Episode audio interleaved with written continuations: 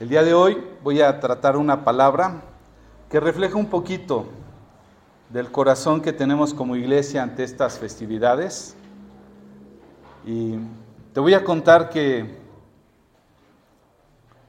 un día estábamos en una convivencia con una de mis hermanas, bueno, con varios de mis hermanos, y una de mis hermanas eh, nos contaba que en una ocasión hizo una fiesta para su hija, su hija estaba pequeñita, y recuerdo que por algunas razones de presupuesto habían dispuesto cierto número de invitados, ¿no? Como suele suceder.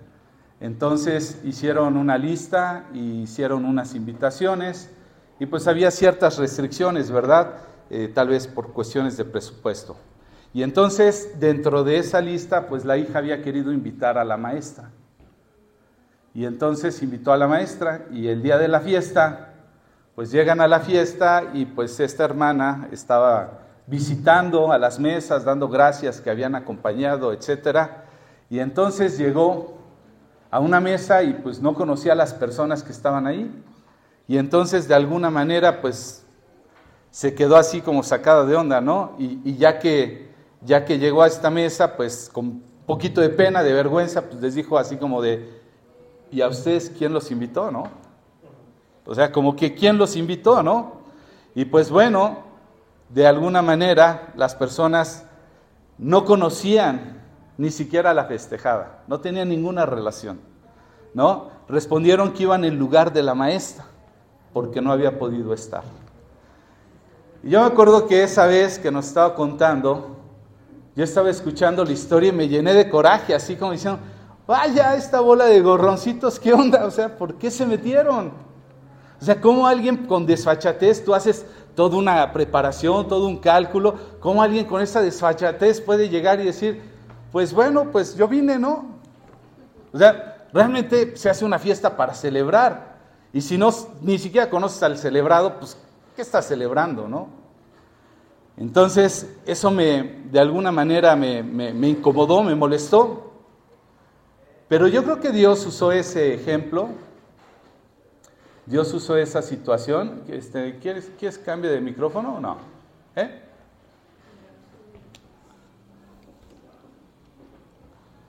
Me acuerdo que, que en alguna manera, ¿sí?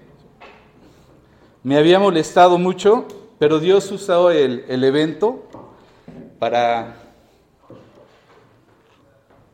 Usó la conversación para recordarme algo. Cuando yo estaba más joven, más adolescente, por ahí de los 15, 17 años, no me acuerdo, yo tenía un grupito de amigos que nos pasábamos como cazafiestas. Entre ellos estaba aquel hombre. De repente andábamos muy puestos a ver a dónde había fiesta el fin de semana y bueno, estábamos puestísimos para gorronear, ¿verdad? Entonces Dios usó ese momento para decirme, a ver, a ver, a ver, a ver, ¿de qué te molestas? Si eras casi especialista en gorrear fiestas. Entonces Dios como que redargulló un poquito de mi, de mi corazón porque eh, pues nos gustaba salir con estos amigos, estar pendientes para ir a comer, a beber, a bailar. Te puedo decir que muchas veces hasta disfrutábamos la fiesta mejor que los que estaban en la fiesta. Nosotros estábamos dando tremenda diversión, esa es la verdad. Ni conocíamos a los que estaban, ni quién se festejaba, ni nada. Y estoy seguro que muchas veces... Eh, Bastaba con que alguno de los que iban nos invitara. Y para nosotros estábamos felices. Y yo no puedo evitar hablar de esto porque con esto de las festividades de la época, yo no sé si hayas oído de estos conflictos que hay de repente entre los seguidores del Señor Jesús, si se debe o no celebrar la Navidad. Yo vengo de una iglesia en donde fui enseñado que la Navidad no se celebraba. ¿Cómo se iba a celebrar? Si es un acto vergonzoso. El libro de la carta, perdón, de Filipenses menciona que él se humilló a sí mismo, haciéndose igual a los hombres. Entonces, ¿cómo íbamos a celebrar el hecho de que nuestro Dios se tuviera que humillar de esa manera? Eso no es de celebrar. Sin embargo, con el paso del tiempo me encuentro que fueron dadas buenas nuevas de gran gozo. Cuando tú lees el Evangelio y te dice, eh, anunciando la venida del Señor, y, los ángeles están pendientes, Y los pastores y muchos se querían volcar a un evento que se deseaba tanto.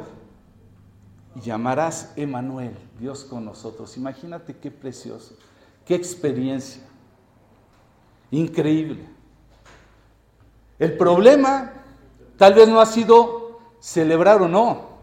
El problema quizás ha sido celebrar sin conciencia lo que celebramos. Y posiblemente muchos no lo sepamos, pero Navidad significa la celebración de la natividad. En otras palabras, la celebración del nacimiento de Jesucristo. Natividad significa nacimiento. Entonces una Navidad tiene que tener la celebración de ese nacimiento. Si no lo tiene, no es Navidad. Por mucho que le pongas todos los arreglos a tu casa o al lugar a donde vas. Entonces, ese es el problema. Algunos cristianos debaten si se debe o no, pero particularmente, te voy a decir una cosa, en algo que yo he enseñado y que no es necesario que tú tengas que creer, por alguna enseñanza que recibí y que si algún día tienes interés podemos compartirla, Creo que el Señor nació entre la segunda quincena de septiembre y la primera de octubre. Ajá. Por un orden sacerdotal que se da y unas fechas que tienen que ver con Elizabeth y demás. Yo lo creo, pero eso no me impide. Y si tú crees que con esto estamos teniendo un sincretismo como iglesia, no lo estamos teniendo. Porque yo creo que la Navidad o el nacimiento del Señor se tiene que celebrar no solamente ahora en diciembre, sino en cualquier momento. En nuestra vida como cristianos deberíamos de ser los primeros de celebrar que un día Dios hizo hombre y habitó entre nosotros. Eso es lo que dice el Evangelio de Juan. Y habitó entre nosotros y el verbo se hizo carne. Imagínate lo precioso que debe de ser eso. Pero yo creo que lo que debemos de hacer es, al conocer esta, esta importancia, debemos de tener la oportunidad para poder compartir el significado de la, Navidad. Si la gente está dispuesta o predispuesta por estas fechas, tú y yo debemos de ser quienes. Debemos de estar listos para ello. Y el día de hoy, el día de hoy quiero compartir una palabra que tiene que ver con eh, uno de los problemas, uno de los problemas que suceden en ti y en mí y por los cuales muchas veces pasamos navidades sin poder testificar. Quiero hablar de eso y quiero que vayas conmigo al Evangelio de Lucas, al capítulo 14.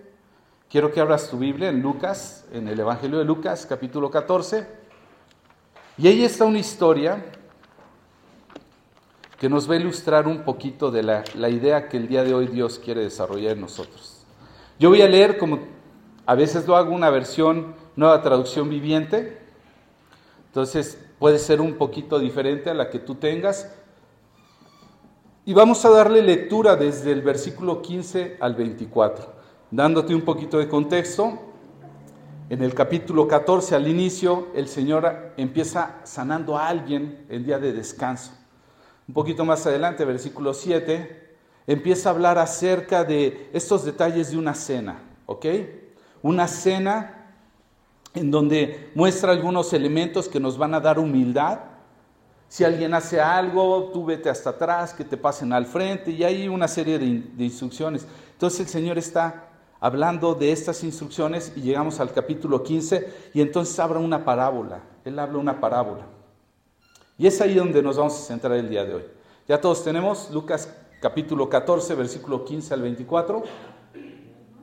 Muy bien, dice la escritura, al oír esto, es decir, se refiere a las instrucciones que acaba de dar el Señor Jesús.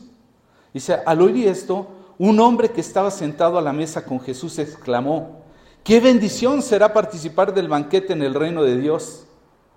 Jesús respondió con la siguiente historia. Un hombre preparó una gran fiesta y envió muchas invitaciones.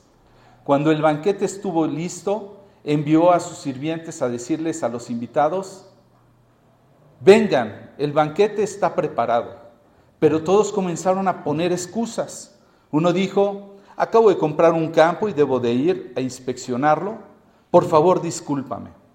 Otro dijo, acabo de comprar cinco yuntas de bueyes y quiero ir a probarlas. Por favor, discúlpame. Otro dijo, acabo de casarme, así que no puedo ir.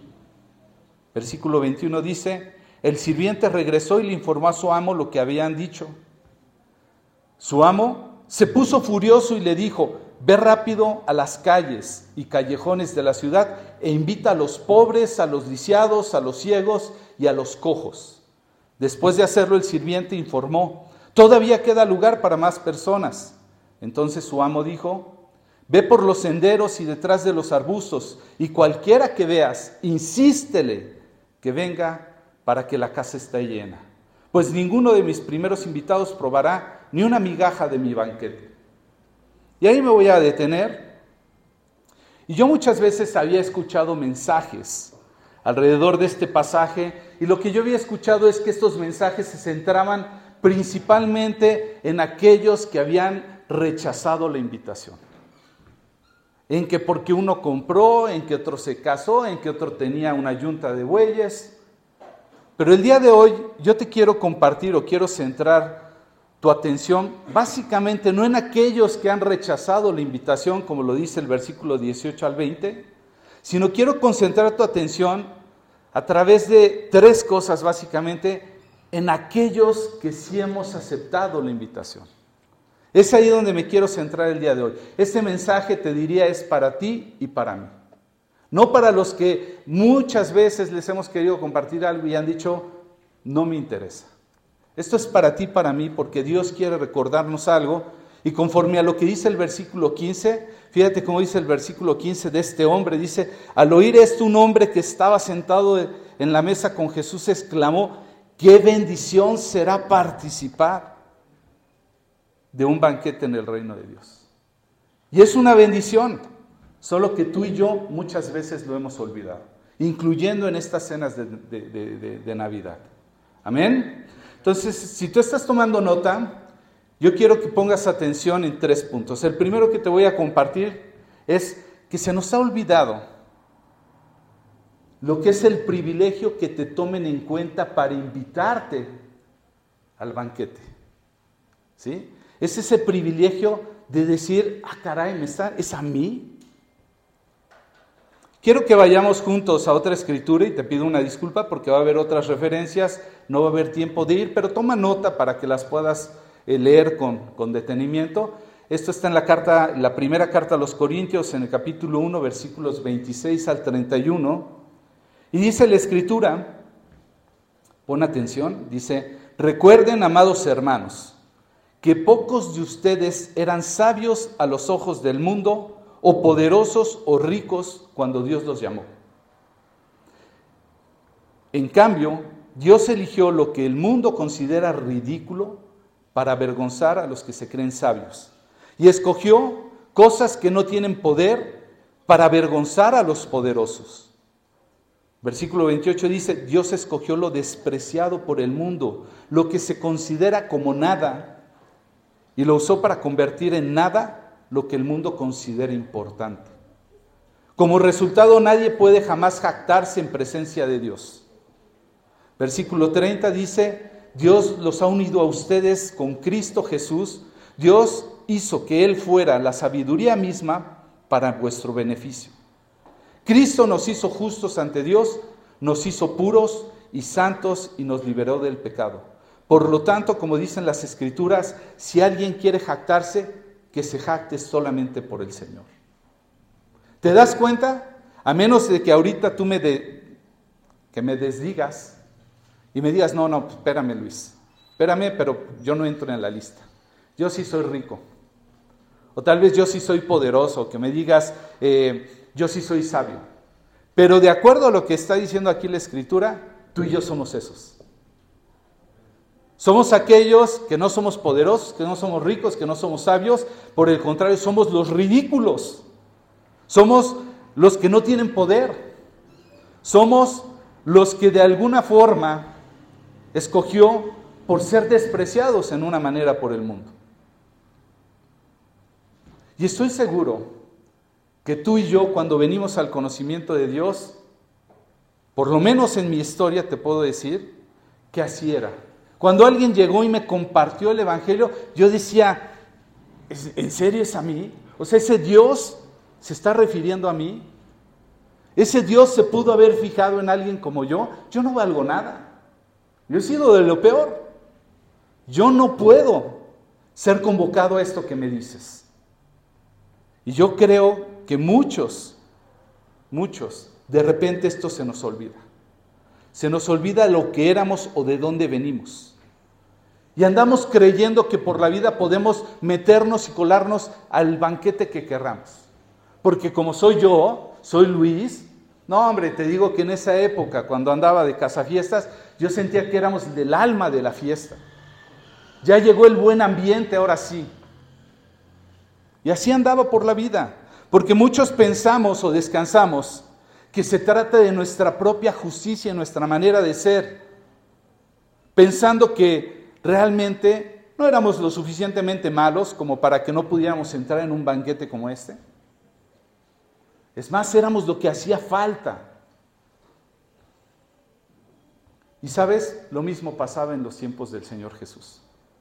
Había una sociedad llena de creyentes, muchas veces, como tú y como yo, que se creían dignos por todo lo que hacían.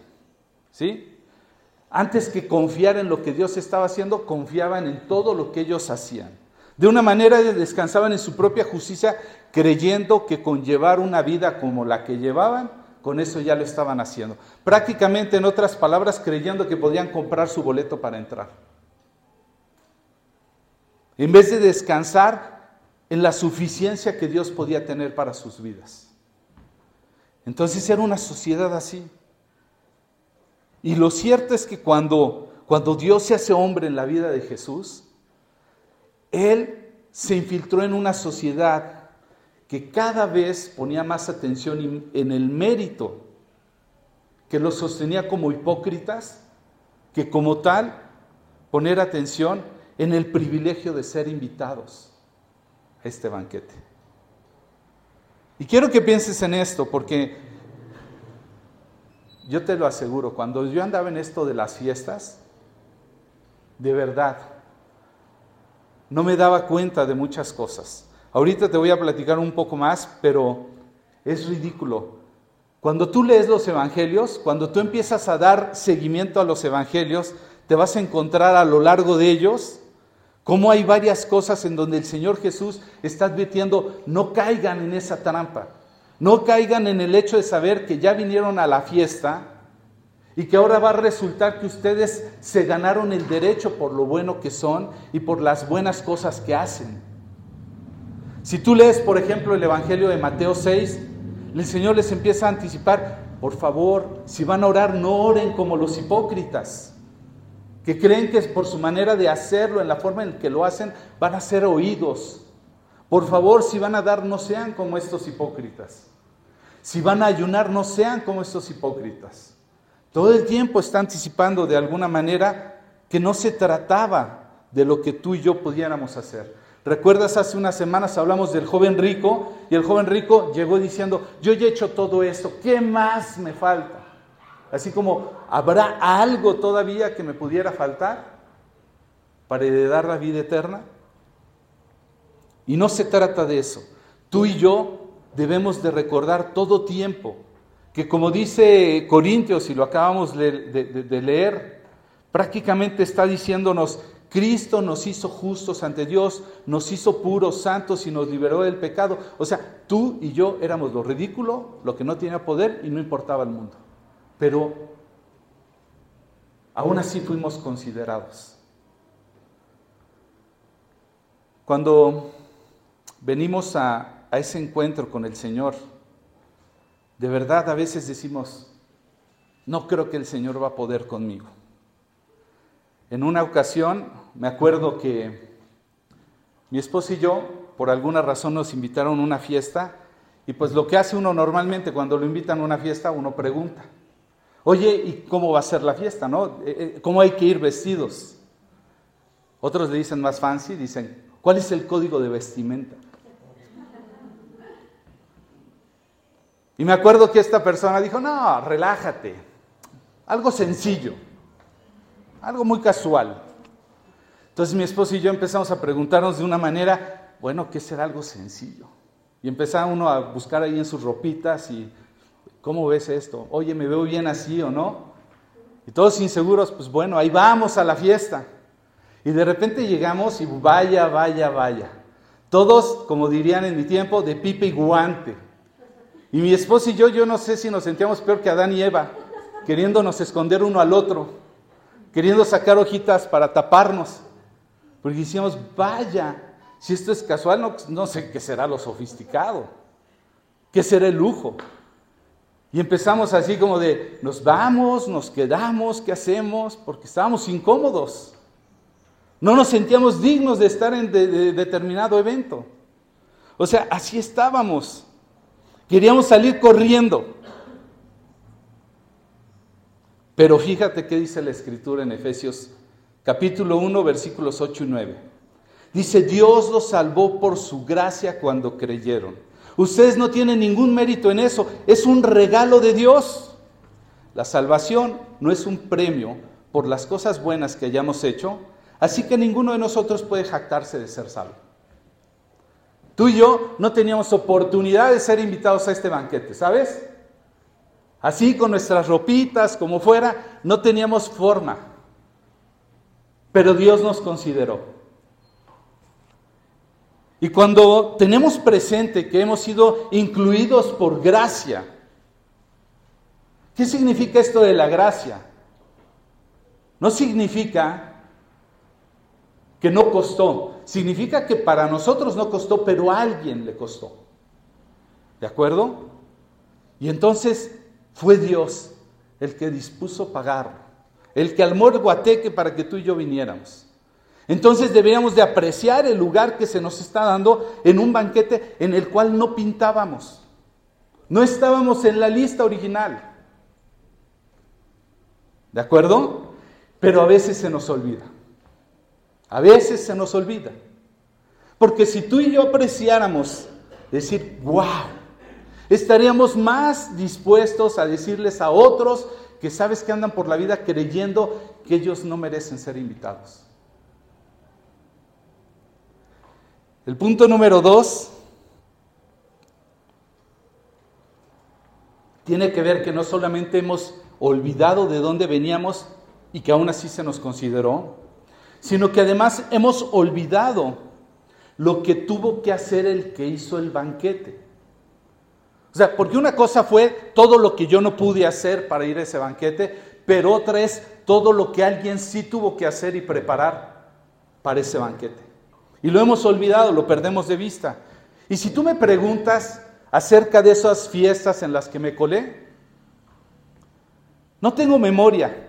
Me acuerdo de que íbamos a fiestas, me acuerdo que estuve en una que otra, me acuerdo, me acuerdo pues obviamente con quienes solía ir, me acuerdo pues de alguna manera que bailábamos y tal vez cómo se bailaba en ese, en ese tiempo y lo mucho que nos divertimos, pero ni siquiera me puedo acordar de todas las fiestas, ni de quién eran, quién las organizó, quién se estaba casando, a lo más un recuerdo por ahí. Ah, creo que era la fiesta de la, boda del primo de, Mario, ¿te acuerdas? ¿Por dónde fue? Y yo que soy de malísima memoria, olvídalo. O sea, mi primo me tiene que decir, ah, ¿cómo te puedes acordar de Teresita? Teresita, la de la, que vivía no sé dónde y que Y yo, no, pues, ¿quién era Teresita? O sea, no tengo memoria. Si tú me preguntas, no me puedo acordar ni a dónde fui. Ni siquiera me acuerdo a veces de quién nos filtró, nos coló. No, yo que me voy a acordar ni de lo que tuvo que hacer para meternos. Lo paso por alto. Y así nos pasa a ti y a mí muchas veces. Pasamos por alto esas cosas. Pero fíjate que dice la misma carta de los Efesios, capítulo 1, versículo 5 al 7. Dice, Dios decidió de antemano adoptarnos como miembros de la familia al acercarnos a sí mismos por medio de Jesucristo. Eso es precisamente lo que Él quería hacer y le dio gran gusto hacerlo. De manera que alabamos a Dios por la abundante gracia que derramó sobre nosotros, los que pertenecemos a su Hijo amado. Dios es tan rico en gracia y bondad que compró nuestra libertad con la sangre de su Hijo y perdonó nuestros pecados. ¿Te das cuenta? Versículo 5 dice, Dios decidió de antemano adoptarnos como miembros de su familia. Dios lo decidió. O sea, Él ya lo tenía en mente.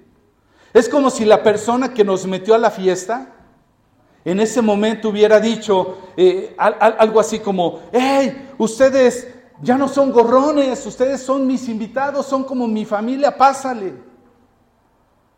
¿Te puedes imaginar la diferencia? Nos metíamos, ni te digo dónde nos sentábamos, donde fuéramos transparentes. Ahí íbamos a la mesa de hasta atrás, la bolita de chamaquillos, ahí todos mal vestidos. Donde no nos viéramos, pero que sí llegaran los meseros. Porque eso sí estábamos dispuestos a tomar todo lo que ofrecieran en la fiesta. Hasta exigente nos poníamos, oye, te estás tardando más, échate más vueltas, ¿no? O sea, ¿te puedes imaginar qué diferencia sería que alguien llegara con la confianza de decir, hey, ya no eres un infiltrado, no eres un gorrón, eres de mi familia? Versículo 5, Dios decidió, Él lo decidió de antemano. Adoptarnos como miembros de su familia. ¿Qué diferencia? Éramos metidos con alguien que quién sabe cómo dio a la fiesta.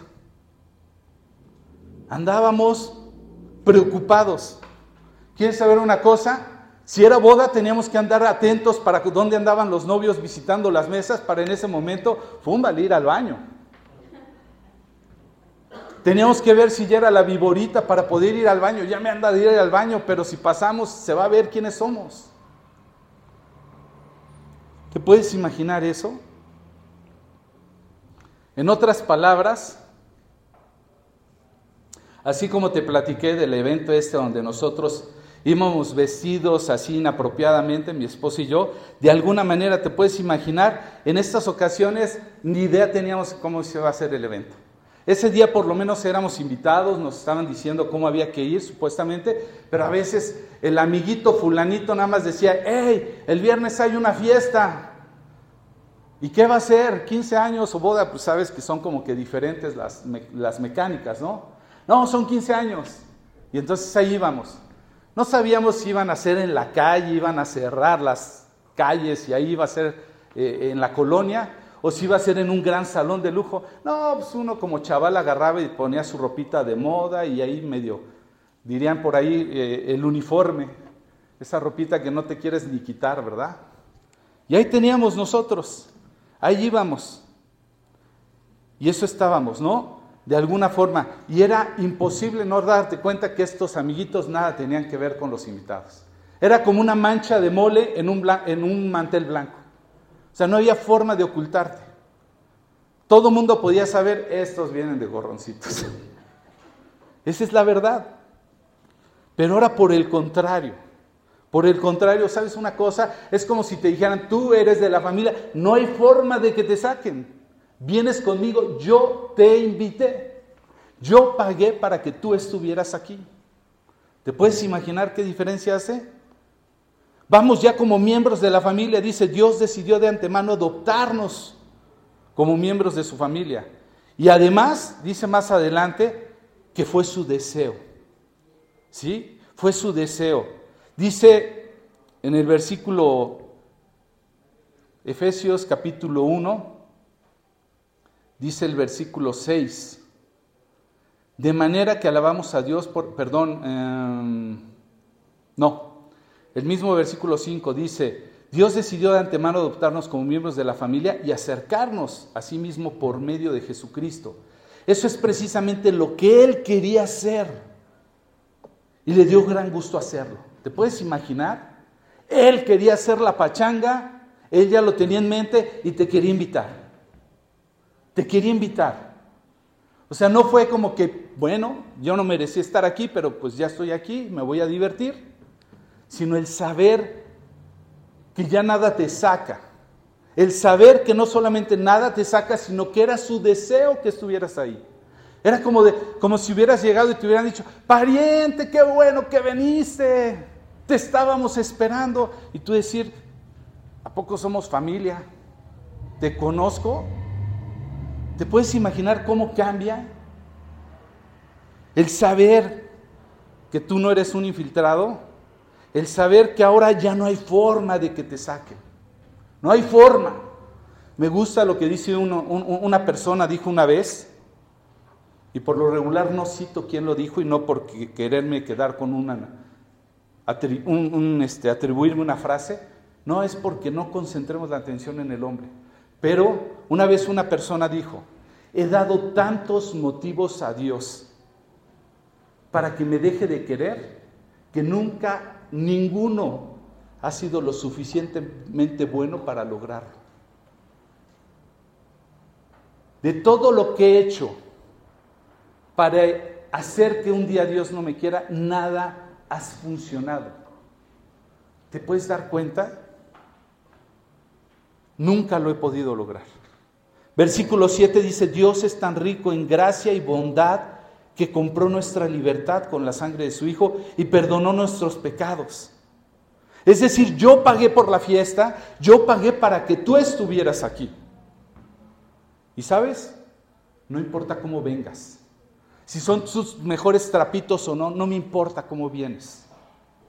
En otras palabras, está diciendo, eh, eh, eh, oye, pero ¿sabes qué? Pero no estoy listo. No me importa, así como vienes. Oye, pero te voy a avergonzar porque la verdad es que no sé comer con los cubiertos bien y levantar el dedito para verme muy acá. No importa, ven. Tú no me vas a avergonzar. No importa. Yo te invité a la fiesta. Yo pagué por esa fiesta. Y lo que te da el derecho, como ya lo vimos, no es todo lo que tú hayas hecho para entrar a la fiesta. Lo que te da el derecho de poder disfrutar y entrar a esa fiesta, ¿sabes qué, ¿sabes qué es? La relación. Es tal la relación que ha establecido Jesucristo para meternos a esa fiesta que ya no hay nada que te saque. ¿Sí? Podemos llegar con el organizador ya no como infiltrados, sino como hijos. ¿Qué diferencia? ¿Qué diferencia? Dice la carta a los hebreos, si mal recuerdo, el capítulo 4 y no sé si por ahí del 16. Dice que podemos entrar confiadamente hasta el trono de la gracia. Confiadamente, ¿sabes lo que es entrar confiadamente?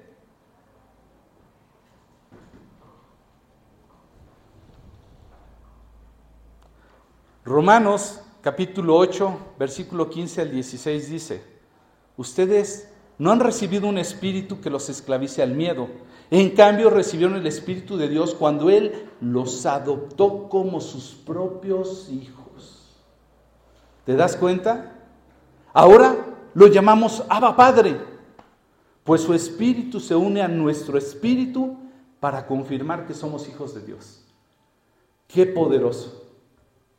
Dios nos adoptó como a sus propios hijos. ¿Sabes lo que significa ser un hijo del organizador?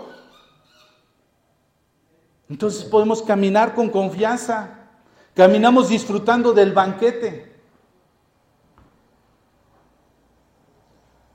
No sé si lo sepas, pero algunos judíos, hasta donde sé y entiendo, ni siquiera se atreven a poner el nombre de Dios completo. Si fuera en español, ponen una D, un espacio, una O y una S. Porque es el innombrable de la reverencia que tienen. Lo que el Señor Jesús estaba haciendo era un escándalo, llamarle Padre a Dios. Era un escándalo. Y ya no estás entrando como un infiltrado, sino como el que organizó el banquete. Porque el banquete, ¿sabes una cosa? Es tu papá es tu papá. No sé si lo puedes imaginar.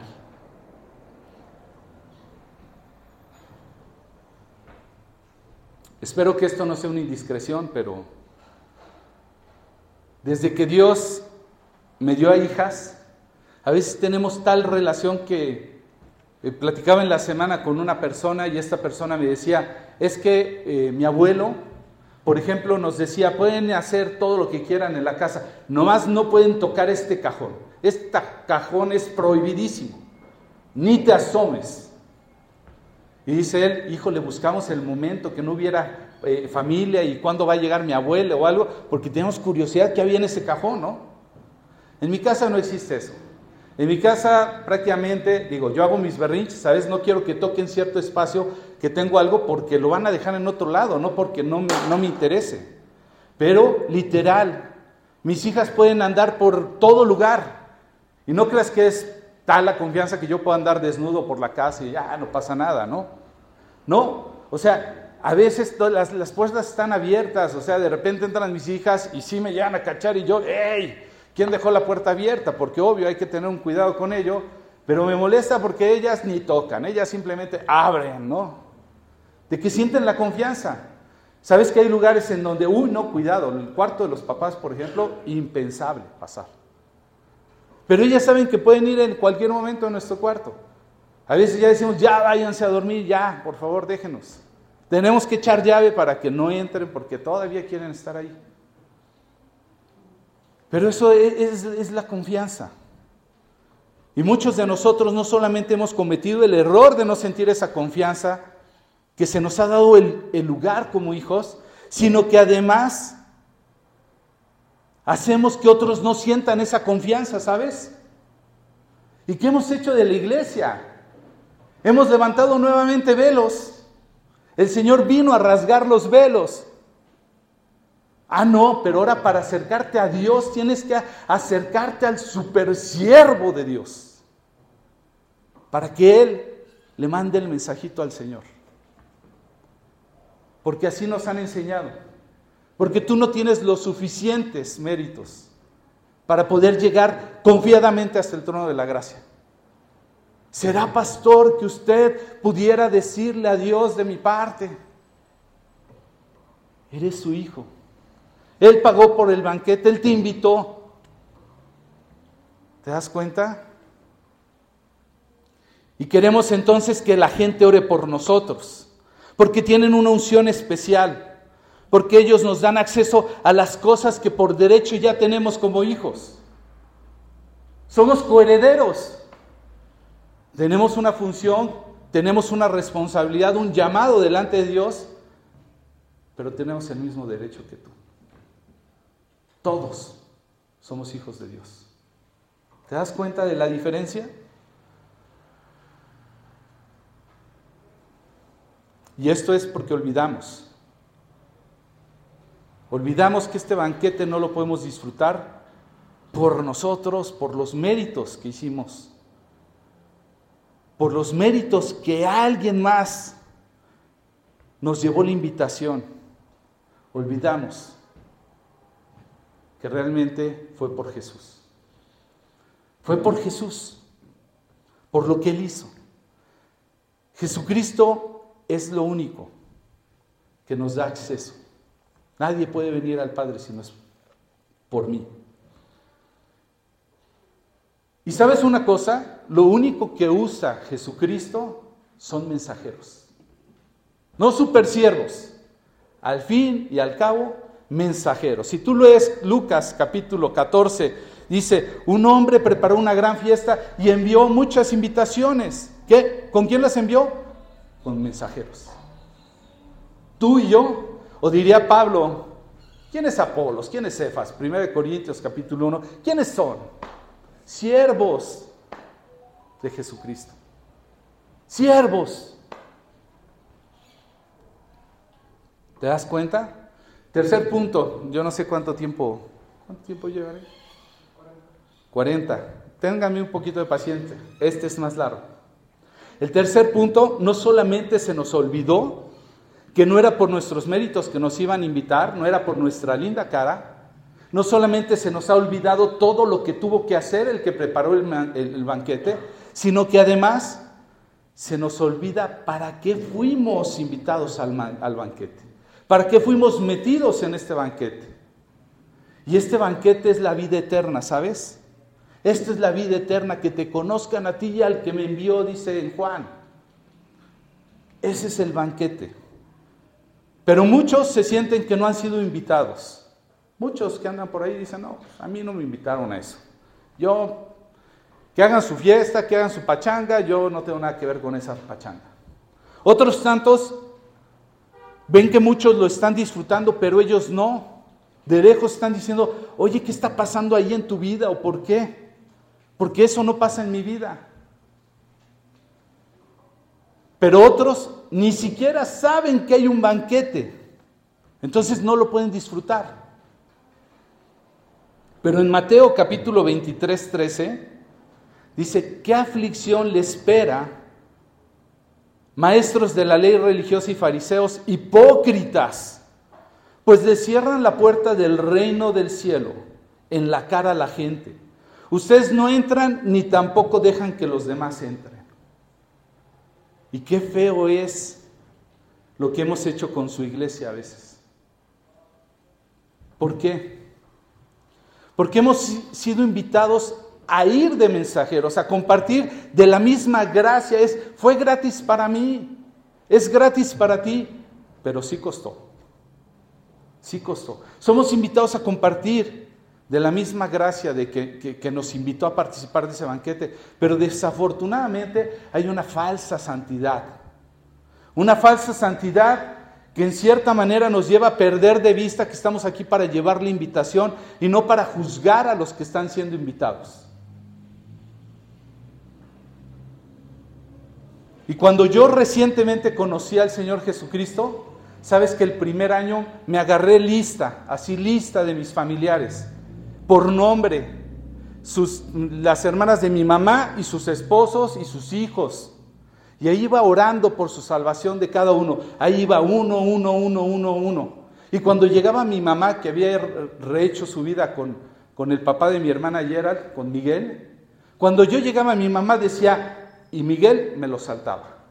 Dentro de mi corazón muy cristiano, muy santo, muy consagrado, decía, lo siento, pero este no entra, Señor.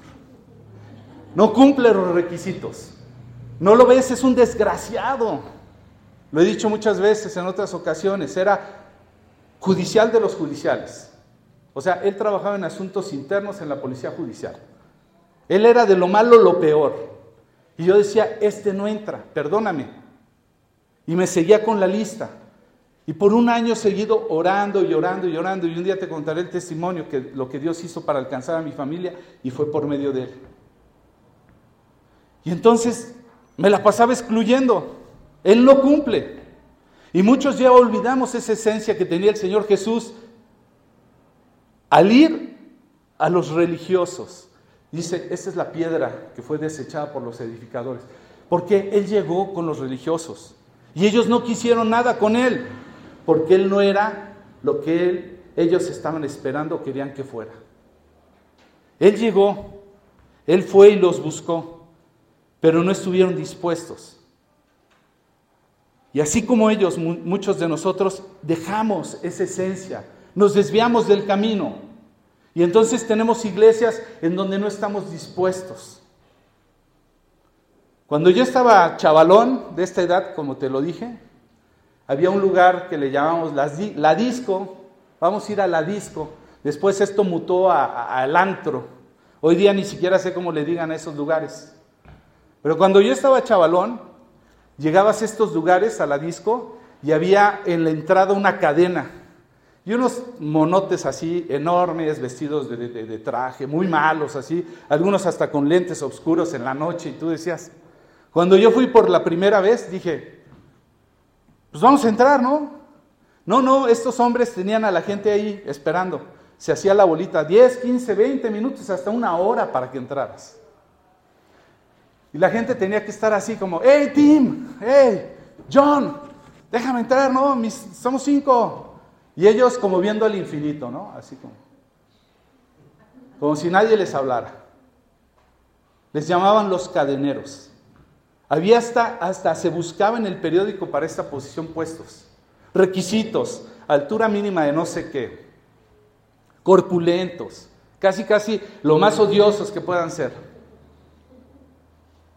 Y en la vida, tristemente, nosotros hemos hecho de estos lugares, lugares con cadeneros, que estamos así pendientes de quién va a entrar y decir, no, no, tú no entras. Yo decía, oye, pero si traigo dinero nos vamos a divertir, o sea, venimos bien, acorde a la ocasión. Ni te pelaban. ¿Te das cuenta? Qué horrible. Y nos pusimos como cadeneros de la fiesta. Y la fiesta, la, gente necesita entrar a la banqueta y nosotros no los dejamos pasar. En otras palabras decimos, gánate méritos, gánate méritos y entonces ven, se nos olvida que fuimos convidados de la fiesta para convidar a otros. Y entonces perdemos la esencia de ser mensajeros y nos volvemos cadeneros. Y entonces aparece el Señor Jesús. Y los religiosos estaban más escandalizados que emocionados. Imagínate, 400 años esperando, incluso hasta 600 o más, esperando las promesas, las cuales iban cumpliendo una a una con el Señor Jesús. Varios de los evangelios dicen, y se cumplió la, promesa, o se cumplió la palabra, o como está escrito en la Escritura. Y todo se iba cumpliendo en Jesús.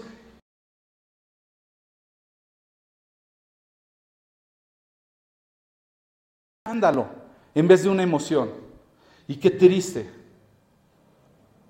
Profetizando, esperando tanto tiempo. Y no. ¿Por qué? Porque nos gusta la religión. ¿Por qué? Levítico capítulo 21, yo no sé si lo has leído, pero un día léelo. Pero yo rápidamente le voy a dar un pasado, una pasadísima rápida para que tengamos una idea de qué estamos hablando. Levítico capítulo 21 trae varias, varias normas,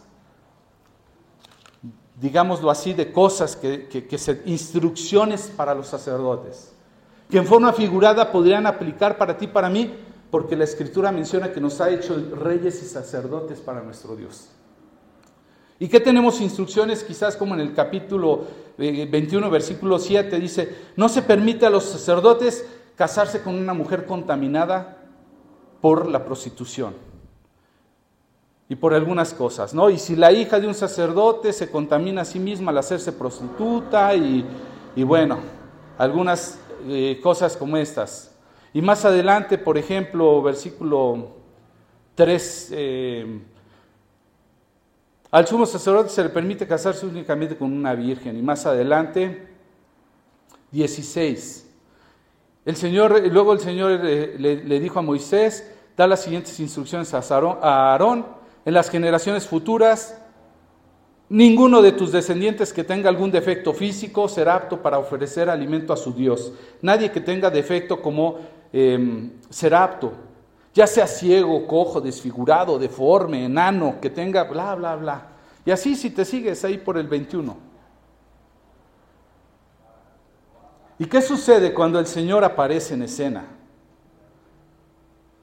Cuando tú lees los evangelios, el Señor Jesús, por ejemplo, en tres de los evangelios menciona, los sanos no tienen necesidad de médicos, sino los enfermos.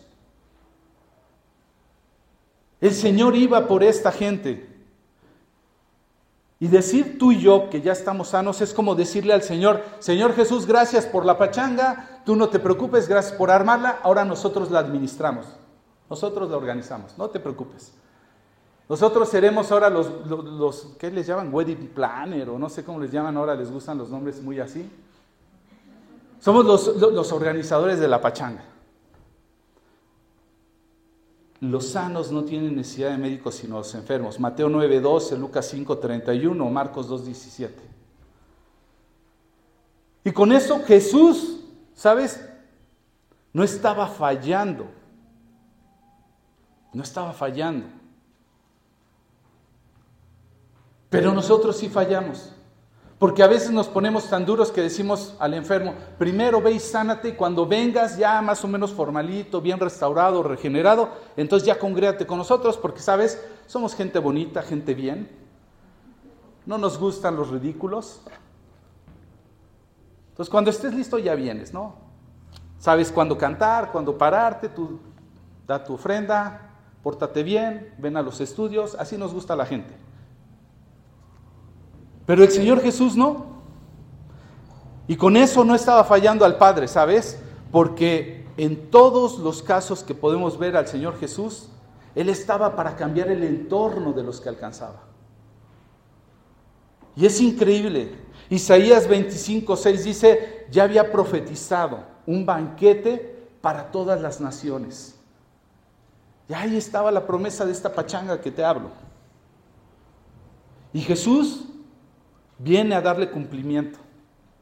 Viene a invertir el proceso de los cadeneros. El Señor Jesús, en lugar de contaminarse, Él los sanaba.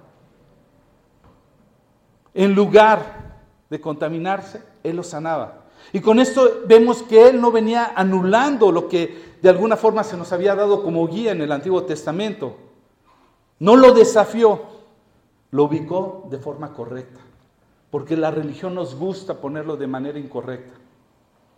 Él invirtió la fuente de bendición o santificación.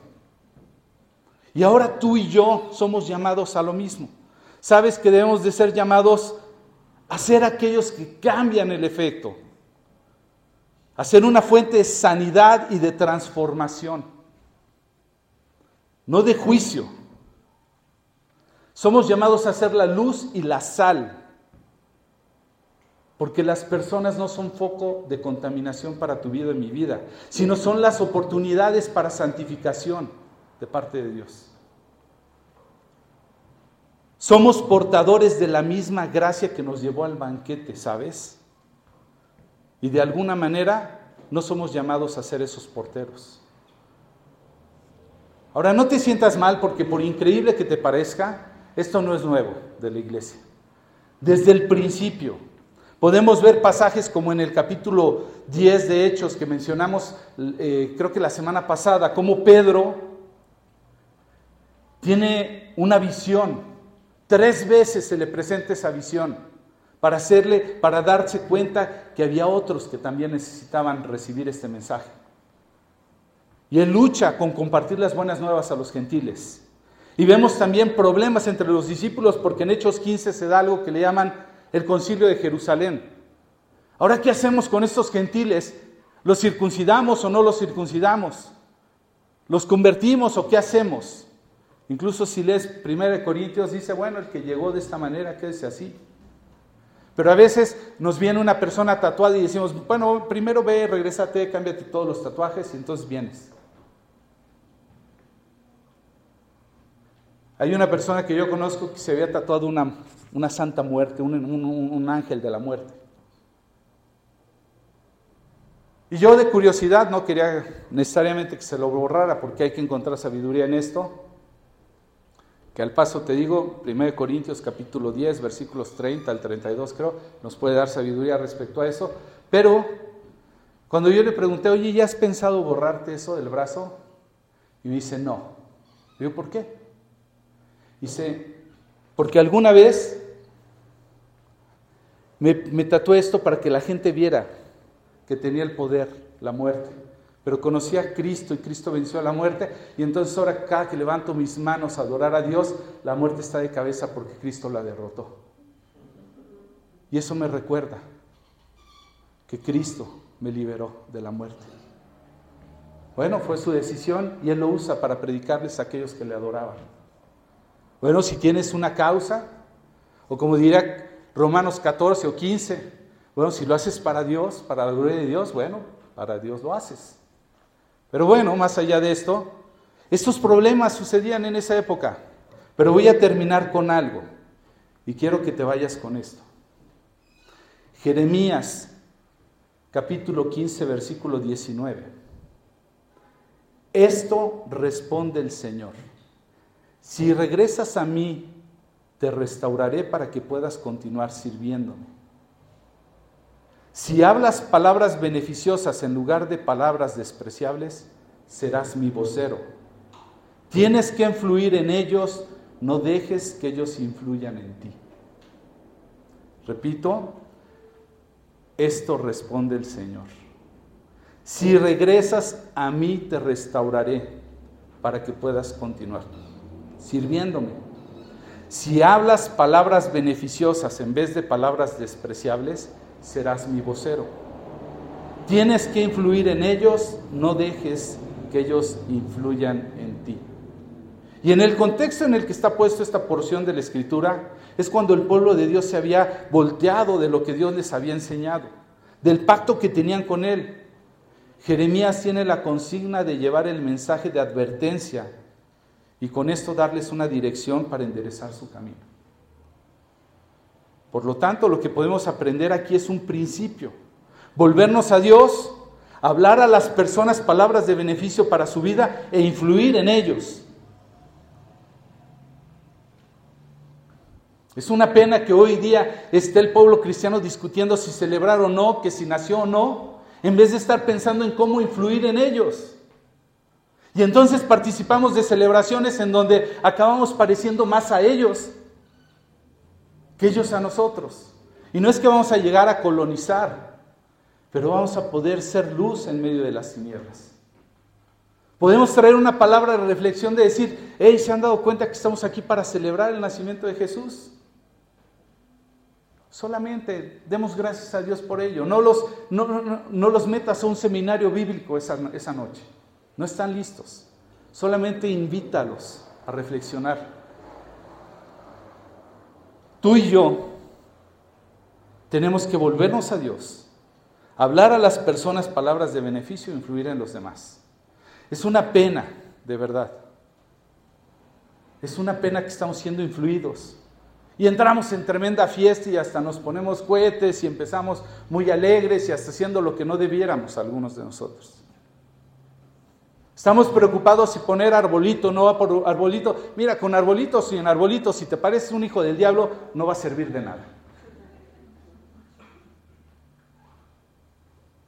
Que parezcas un hijo de Dios. Que se refleje en tu vida no por lo que decora tu casa, sino por lo que modela tu vida. Lucas capítulo 14, versículo 21 al 23 dice, terminando la historia, el sirviente regresó y le informó a su amo lo que habían dicho. Su amo se puso furioso y le dijo, ve rápido a las calles y callejones de la ciudad e invita a los pobres, a los lisiados, a los ciegos, a los cojos. ¿Te das cuenta? Tráete a todos los que no están en la a todos los que están en la lista de Levítico 21. Tráete a esos. ¿Te das cuenta? El Señor Jesús dejándose enjugar los pies por una mujer prostituta. Si supieran la mujer que te está lavando, los religiosos decían. ¿Sabes que el Señor se le acusó porque sanó a alguien en el día de, eh, reposo? Alguien con la mano seca, ¿no? El Levítico dice, no toques. El Señor estuvo en el cementerio con un hombre gadareno, donde había los muertos, porque el Señor no se contaminaba, Él bendecía donde Él llegaba. Se encontró con una mujer en Juan 4, la samaritana. ¡Uh, qué escándalo! Una mujer, los religiosos separamos a los hombres de un lado, a las mujeres del otro. ¿Cómo se detiene con un hombre? No solamente se detuvo, sino le reveló algo por lo que habían esperado tantísimo tiempo los judíos. Y ella lo creyó, tú eres el Cristo. Una mujer que había tenido cinco esposos. De paso, para ponerle la cerecita en el pastel, además samaritana. Porque judíos y samaritanos no se llevan. ¿Te das cuenta? El Señor haciendo pedazos la interpretación de Levítico 21, no fallando a la ley, sino dándole el sentido correcto. Porque para esos usos y servicios el sacerdote tenía que cumplir ello. Pero ellos lo habían llevado a otros niveles. Y el Señor Jesús no se detuvo. El sirviente regresó e informó a su amo, lo que le habían dicho y su amo se puso furioso y le dijo, ve rápido a las calles, callejones, invita a pobres, lisiados, a los ciegos, a los cojos. Después de hacerlo, el sirviente informó, todavía queda lugar para las personas. ¿Sabes que quien hace una fiesta no hay cosa más horrible que te dejen una mesa vacía? Me pasó en mi boda, se quedó una mesa, bueno, yo andaba ya invitando a los músicos, a quien fuera, tú siéntate, oye, pero pues venimos a trabajar, tú come, tú disfruta, estamos celebrando, estamos de fiesta. Todavía queda lugar para más personas. Entonces su amo dijo, ve por los senderos y detrás de los arbustos. Quiera Dios nos encuentre hasta en los arbustos buscando a ver quién entra. En vez de cadeneros. ¿Y qué dice? Y cualquiera que veas, insístele para que la casa esté llena. No queremos llenar este lugar, queremos llenar allá. Por eso buscamos como iglesia estar en todos los contextos, en todos los rincones, en todas las ubicaciones. No nos importa si eres rico, eres pobre, si eres famoso o no eres famoso, si tienes preparación académica o no tienes preparación académica. Queremos que la casa esté llena, que Dios levante hombres y mujeres de este tipo de iglesias para ir esos rincones, para ir esos arbustos, esos senderos entonces la gente tiene ruido porque dice, ¿qué tipo de iglesias son? Mira, seguimos a Jesucristo y queremos obedecer lo que Él mandó. Oye, pero, pero ¿cómo visten ahí? Ahí no visten de traje. Mira, si esos problemas te van a hacer ruido, no somos el lugar quizás. Vas a batallar con esas formas. Si no somos el lugar a donde al pastor se le da un lugar especial y se le sirve primero a la hora de comer, no somos el lugar. Si estamos atrapados en ese tipo de detallitos en vez de hacer lo que tenemos que hacer, no somos ese lugar. ¿Qué hacemos? Celebramos al Rey de Reyes. ¿Cuándo? Ahora, el 24, el 31, en enero, en marzo, en diciembre, cuando sea. Eso es lo que hacemos. Y queremos celebrar el 24, queremos celebrar el 24. Y queremos celebrar en septiembre, lo vamos a celebrar en septiembre. Porque queremos llenar la casa. Porque queremos usar nuestro tiempo, nuestros recursos, los dones que Dios nos ha dado. Para hacer que cuando vayamos a su presencia haya quien nos reciba. Queremos, como dice la Escritura, utilizar las riquezas mundanas para ganar amigos. Y tú eres invitado a eso.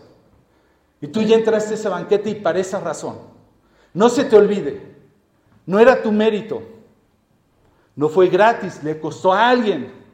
Y además te dio un propósito de invitar a otros al banquete.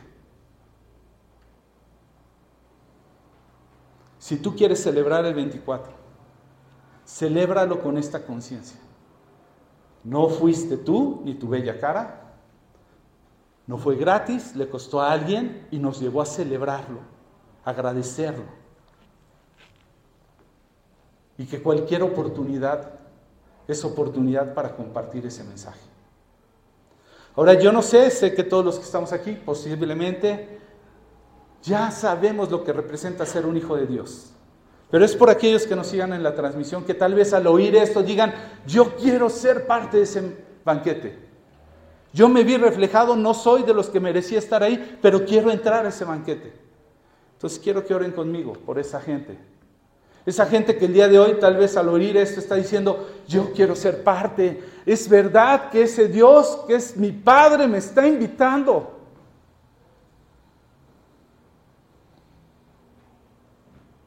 Que oremos. Fiesta en el cielo cuando un pecador se arrepiente. ¿Sabes lo que significa eso? Fiesta en el cielo cuando un pecador se arrepiente.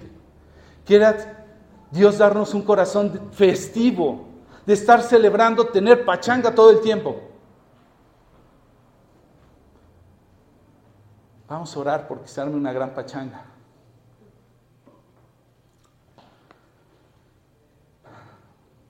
Si tú quieres entrar a este banquete, que nunca has tenido un encuentro, ora con nosotros. Dios, te queremos dar gracias en esta mañana por todo lo que tú has preparado para que yo disfrute. Te quiero dar gracias por todo lo que tú has hecho, aún sin que yo tenga conciencia, todo lo que se hizo antes de que yo tuviera conciencia, solo para que yo pudiera venir, ya no como infiltrado, sino como un invitado de honor de tu parte, como diciendo, aquí estaba esperándote, eres mi hijo, gracias porque nunca, nunca te fijaste en lo que he hecho porque nada de eso ha servido. Muchas veces lo hice en mi egoísmo y en quererme ver bien, en mi moralidad, o yo no sé si decir inmoralidad, pero no lo hice para ti, no te conocía, no sabía que tú siendo un padre amoroso me estabas considerando. Y hoy quiero entrar a ese banquete, hoy quiero venir confiadamente hasta ti y vivir mi vida dentro de ese banquete. Ayúdame a caminar y pon gente que me quiera ayudar a caminar y que me prepare para poder invitar a otros. Quiero entregar mi vida para servirte en este banquete. Quiero disfrutarlo contigo, desde ahora y para siempre. Quiero que tú seas mi Señor, el Salvador de mi vida. Ya no puedo vivir más sin ti y sin conocerte. Dame un lugar donde pueda seguir creciendo en tu conocimiento, en saber cuál es tu voluntad, qué es lo que tú deseas y a ti te agrada, qué es lo mejor que es para mi vida y lo que tú has preparado. Ayúdame, Señor. Te entrego mi vida y mi corazón. Te declaro como mi Señor y Salvador, como el único Señor Jesús. Amén. Y para todos aquellos que seguramente ya lo habíamos hecho, ya habíamos orado, tenemos conciencia. Ahora quiero orar. Quiero orar para que tú y yo no olvidemos lo que hablamos el día de hoy y para que llevemos ese mensaje. Padre Celestial, te quiero dar gracias por tu palabra, te quiero dar gracias por la obra de tu Espíritu Santo en nuestras vidas porque nos da entendimiento y nos da comprensión o, nos da, mejor dicho, una conciencia. Porque hay cosas que ya las sabíamos, las entendíamos, pero no estamos conscientes, Señor. Te pedimos, Padre, que en esta mañana podamos salir con una mente consciente de esto que hemos hablado, Señor. De la importancia del mensaje que nos has entregado. En tiempo y fuera de tiempo, si en diciembre o no diciembre, Señor, que podamos hablar de lo que tú has preparado para todos aquellos que desean participar. Danos la sabiduría, los tiempos, la voluntad de querer llevar ese mensaje, Señor. Que podamos influir y trastornar los lugares donde estamos. No que parezcamos invisibles, no que estemos dispuestos a ceder y no ser vistos pero danos sabiduría, danos astucia y mansedumbre a la vez, danos gracia y verdad para poder impactar a la vida de otros. Danos fortaleza para vencer aquellas cosas que todavía nos asedian y que incluso nos acusan delante de los demás, para que poco a poco ellos vayan viendo la obra de transformación que tú estás haciendo en nosotros y entonces digan, yo quiero ir a donde tú vas. Yo quiero ser transformado por lo que tú estás siendo transformado. Ayúdanos, Señor. Prepáranos. Que no seamos nada más oidores. Que nos vayamos de aquí y digamos, bueno, ok, una Navidad más. Ya sé cómo es esto. Gracias, Señor Jesús, por lo que tú estás haciendo en tu iglesia y la gloria sea para ti, Padre. En tu nombre, Señor Jesús. Amén.